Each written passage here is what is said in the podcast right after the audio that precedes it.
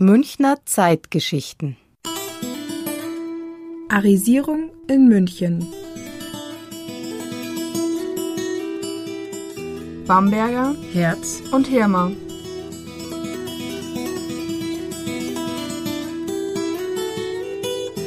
München 1932.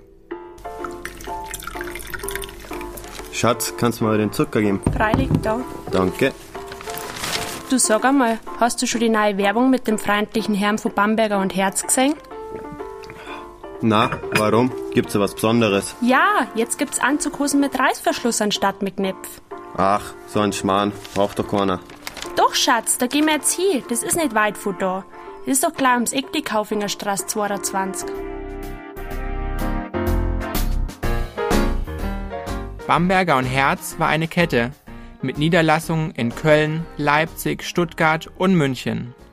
Doch nach der Machtübernahme durch die Nationalsozialisten änderte sich vieles. Dr. Hans-Dieter Dörfler arbeitet die Firmengeschichte auf. Nach den Olympischen Spielen 1936 hat sich der Druck des nationalsozialistischen Systems auf die jüdischen Geschäftsleute merklich erhöht. Diesen ökonomischen Druck, aber auch den persönlichen Druck hat die gesamte Bamberger und Herzkette gespürt. Das heißt, die Häuser in Saarbrücken und in Frankfurt mussten geschlossen werden. Das Haus in München hat sich überraschend gut gehalten. Trotzdem war Fritz Bamberger bewusst, dass wenn er nicht von sich aus handelt, er irgendwann dazu gezwungen sein wird, das Haus aus der Hand zu geben. Schatz, sag einmal, hast du schon gesehen? Bamberger und Herz heißt jetzt Hirma. Das sind doch die mit den freundlichen Herren, oder? Ja, genau. Und wer ist jetzt der Hirmer? Johann Hörmer war ein herausgehobener Angestellter, denn er war für alle Bamberger und Herzhäuser im Laufe der 1920er Jahre als Zentraleinkäufer angestellt. Johann Hörmer hat ein persönlich gutes Verhältnis zu Fritz Bamberger aufgebaut, das sich vor allem in den 1930er Jahren intensiviert hat. Johann Hörmer war als leitender Angestellter im Unternehmen jemand, der Fritz Bamberger unterstützt hat. In der damaligen Diktion würde man sagen, treu zur Seite stand. Es war außerdem eine gewisse politische Ausrichtung, die Johann Hörmer hatte, nämlich er war Sozialdemokrat, er war Antifaschist, die Fritz Bamberger auch in die politische Gesinnung von Johann Hörmer Vertrauen setzen ließ. Und ich denke, diese drei Elemente, also Persönlichkeit, Fachwissen sowie äußerer Druck, waren dafür ausschlaggebend, warum Fritz Bamberger an Johann Hörmer übergeben hat.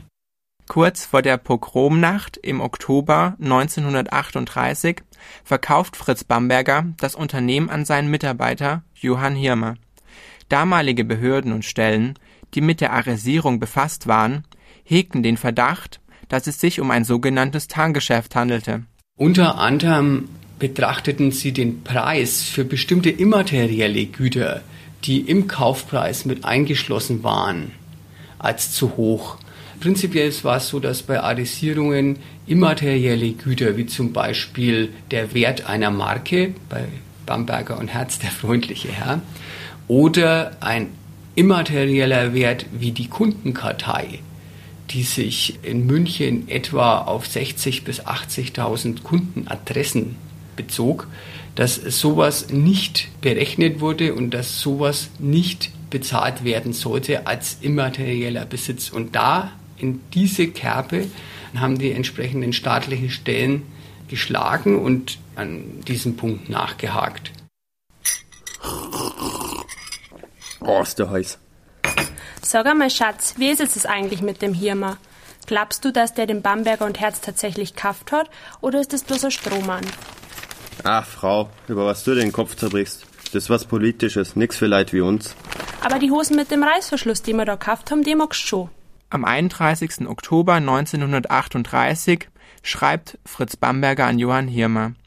Wenn nunmehr das in unserem Kreis als kostbarste angesehene Gut ihrer Obhut anvertraut wird, so ist das ein Beweis meiner Wertschätzung ihrer Person, wie ich ihn größer nicht zu liefern vermag. Dieser Brief zeigt eindeutig, dass die persönliche Abmachung zwischen Hans Hörmer und Fritz Bamberger eine andere ist. Es wird verkauft, juristisch legal. Aber die Abmachung ist, wenn der Nationalsozialismus vorbeigegangen ist, wenn die Situation anders ist, wie auch immer, dass dann das anvertraute Unternehmen zurück an Fritz Bamberger fällt. Das heißt also, dieser Satz ist der Beweis dafür, dass es eine mündliche Absprache gab, dass dieses Tarngeschäft tatsächlich ein Tarngeschäft war, auch wenn es vordergründig nach den damaligen Rechtsgrundsätzen legal abgewickelt wurde. Heute ist aus der Kaufingerstraße 22 die Kaufingerstraße 28 geworden, aber das Kaufhaus trägt immer noch den Namen Hirmer. Johann Hörmer hat sich bereits 1945 brieflich an Fritz Bamberger gewandt, um eben an den Brief von 1938 anzuschließen und das gerettete Unternehmen an Fritz Bamberger zurückzugeben. Diese Rückgabe hat sich aufgrund der äh, politischen Situation und vielleicht auch aufgrund der persönlichen Situation von Fritz Bamberger, der nicht nach München zurück wollte, verständlicherweise, verzögert. Richtig gut ist das Verhältnis geworden, als Hans Hörmer in die USA reiste, um persönlich mit ihm zu sprechen Schließlich hat sich im Lauf der 50er Jahre eine echte Freundschaft zwischen den zwei Männern entwickelt.